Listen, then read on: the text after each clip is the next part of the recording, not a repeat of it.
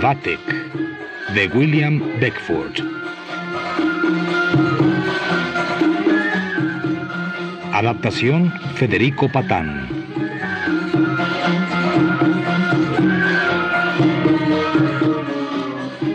Capítulo 1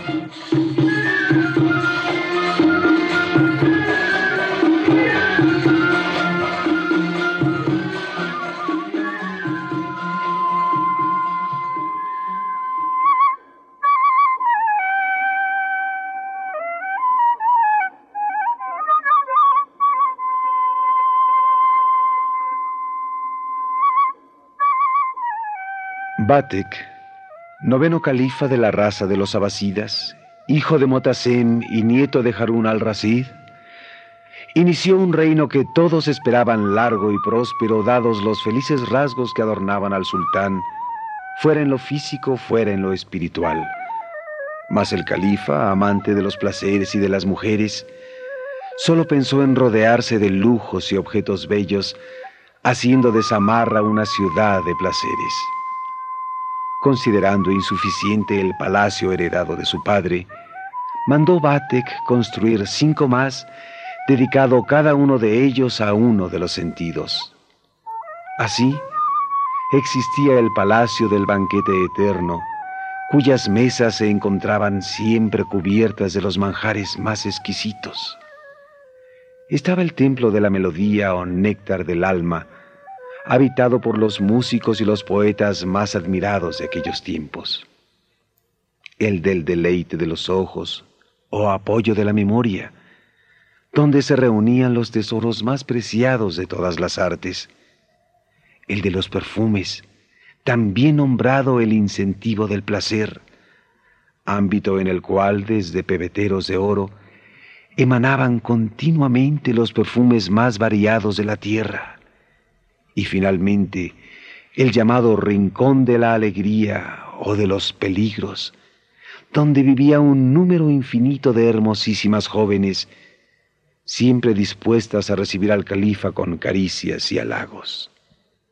Pese a todo lo anterior, el pueblo amaba a su califa, quien aparte de los placeres, tenía como objeto de su vida la adquisición de conocimientos, a tal grado poseyéndolo esa ansia, que incluso caía en estudiar ciencias inexistentes.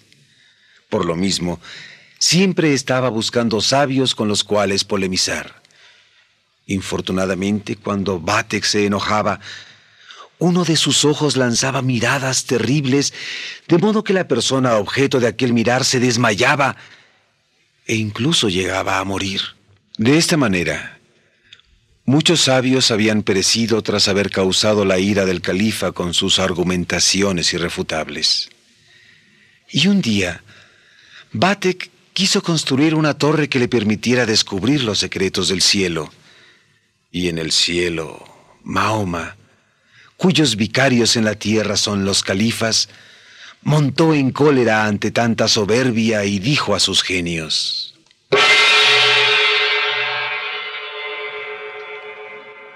Permitámosle continuar. Veamos hasta dónde lo llevan su locura y su impiedad. De caer en excesos ya sabremos cómo castigarlo. Por tanto, ayudadle a completar esa torre que a imitación de Nimrod ha comenzado, aunque no para evitar ahogarse como lo hizo aquel gran cazador, sino impulsado por su insolente curiosidad de penetrar los secretos del cielo. Jamás adivinará el destino que le aguarda. Y los genios obedecieron.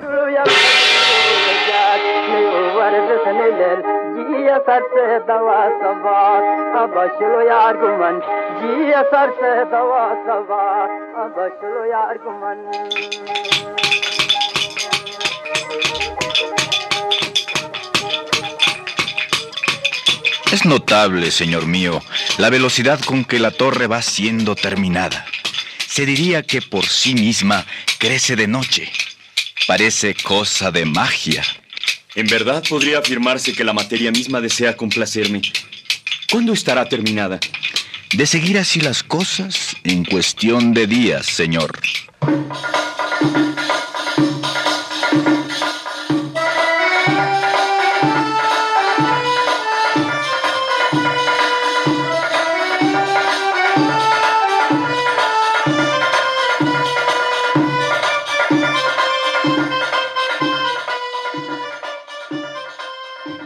Señor, he aquí vuestra torre terminada.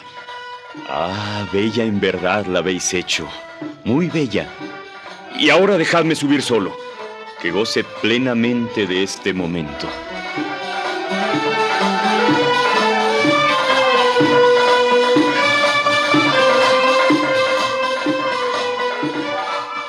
¿Cómo disminuyen de tamaño los objetos?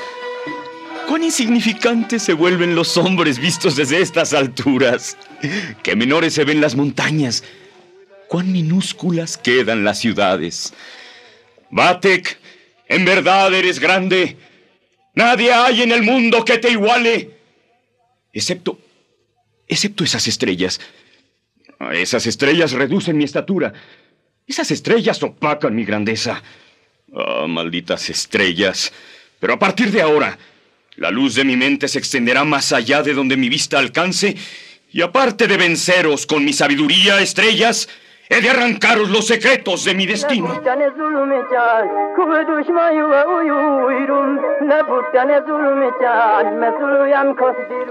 Y dicen que se pasa las noches en su torre, estudiando los secretos de las estrellas. Y recibe a todo extranjero que parezca conocer la esencia de las cosas pues los cielos le anunciaron la visita de un sabio desconocido. Y castiga a quien sabiendo de un visitante no lo envía al palacio para que allí el propio califa lo interrogue. Y dicen que ayer llegó un hombre abominablemente feo. Cierto. Tan horripilante, según cuentan, que es necesario cerrar los ojos cuando se le tiene delante. El califa mismo, dueño de un ojo mágico, tembló ante la vista de ese hombre abominable. Tanta fealdad presagia males. Exagera, seguramente. Recordad mis palabras. Vienen al reino tiempos tristes.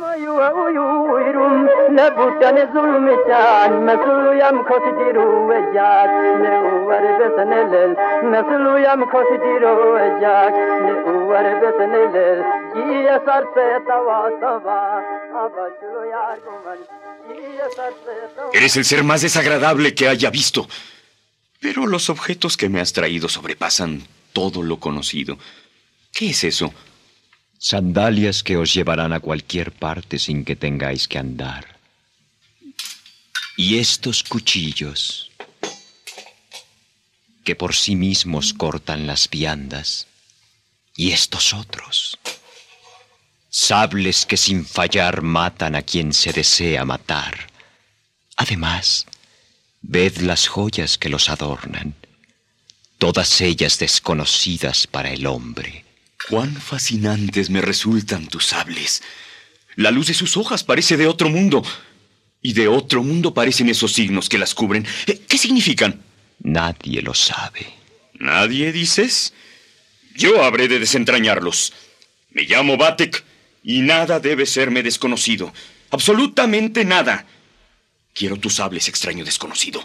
Y por tanto, ordeno que vayas hasta mis cofres y tomes de ellos cuanto oro consideres justo a cambio de esos objetos.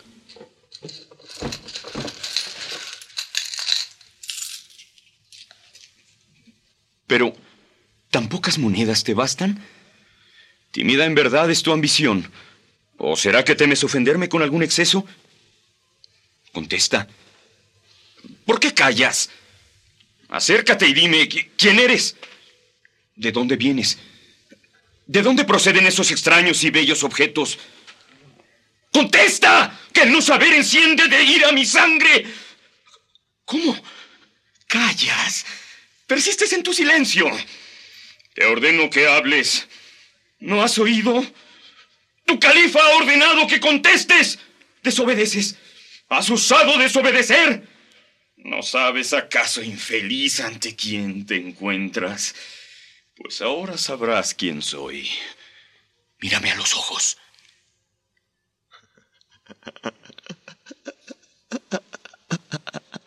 Nada le hizo la mirada de nuestro Señor. Es un mago. Es un ser sobrenatural. Sus dientes, sus dientes son verdes y agudos. Os digo que es un ser sobrenatural. ¿No escucháis lo horrible de su risa?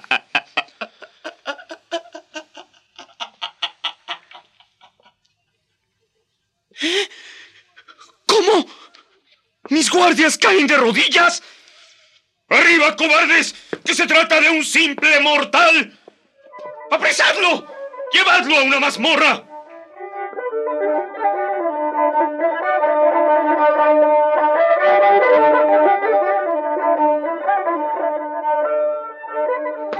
Señor, señor, venid presto a la prisión. Algo terrible ha sucedido.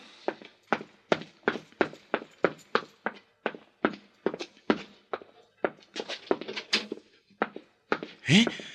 Pero... ¿Pero qué es esto? La celda vacía, las rejas rotas, mis guardias muertos. ¿Quién se ha permitido osadía tal? ¿Quién se ha permitido desobedecerme? ¿Quién ha ofendido así la dignidad de mi persona? Señor, señor, conteneos. ¿Por qué dais puntapiés a los guardias? ¿No comprendéis que están muertos? Conteneos, señor. Es indigno de vos el así golpear a los muertos. Señor, vuestros ojos. En vuestros ojos hay locura.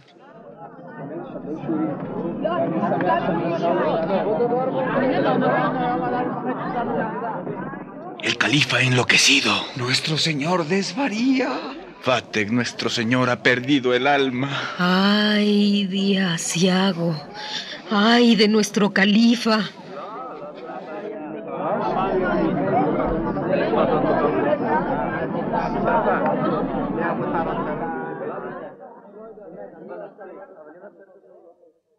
Batek, hijo mío, ¿cómo te encuentras?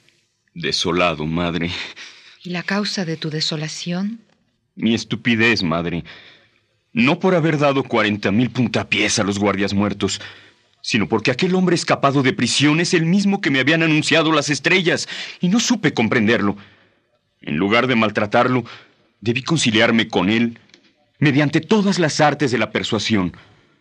Ahora, por culpa de mi conducta, todo está perdido. Nadie, absolutamente nadie puede hacer regresar el pasado. Pensemos, pues, en el futuro, donde aguardan todas las respuestas. Quizás logres volver a encontrar a esa persona que tanto te significa. ¿Por qué no descifras la escritura de los sables? Allí pudiera estar la solución del enigma. Así pues, hijo mío, come y reposa. Mañana pensaremos qué hacer. Recuerda que ninguna magia me es desconocida.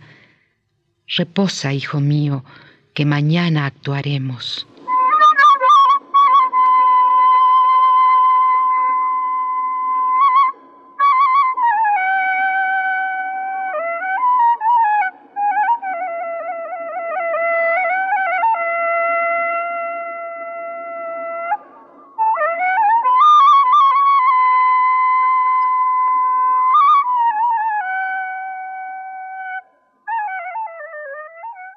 Batek, hijo mío, días y días llevas inclinado sobre esos signos.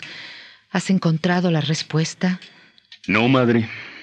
Siguiendo tu consejo, he aplicado mis conocimientos a la tarea y no hay manera de descifrar esta escritura. Mi ciencia toda no basta para penetrarla. En ningún sitio parece encontrarse la llave de su significado.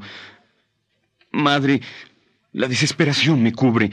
Jamás hallaré la clave. Paciencia, hijo, paciencia. No caigamos en nuevos ataques de locura. Mucha es tu sabiduría, pero no incluye el dominio de todas las lenguas, aparte de que se trata de un conocimiento relativamente importante, más bien digno de pedantes. Por tanto, sabio será ofrecer una buena recompensa a quien logre leer estos símbolos cuyo sentido se te escapa una recompensa a la altura de tu linaje y de la dificultad del problema. De esta manera pronto hallarás tu curiosidad satisfecha. Tienes razón, madre.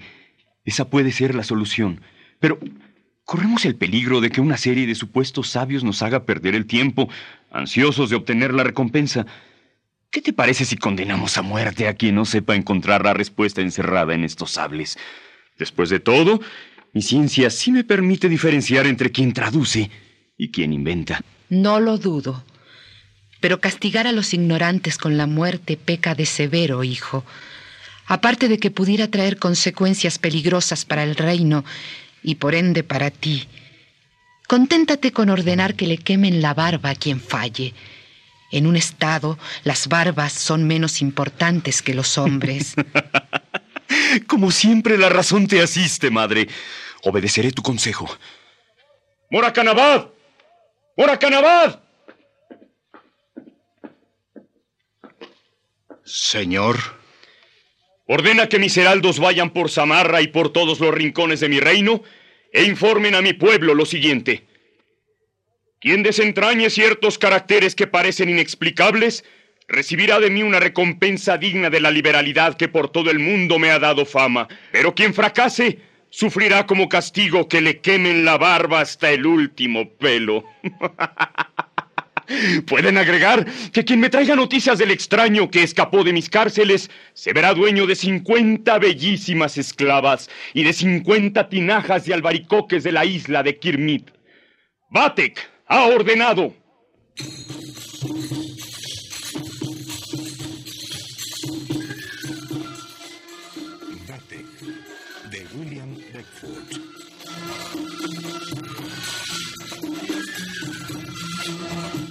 Adaptación Federico Patán.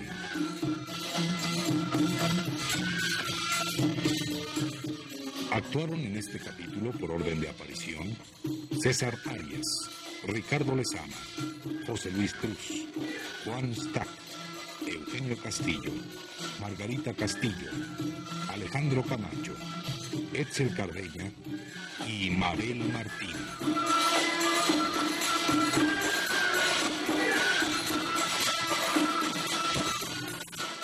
Grabación y montaje Pedro Bermúdez. Efectos especiales Manuel Cabrera. Producción Juan Carlos Tejera. Dirección artística Eduardo Ruiz Saviñón.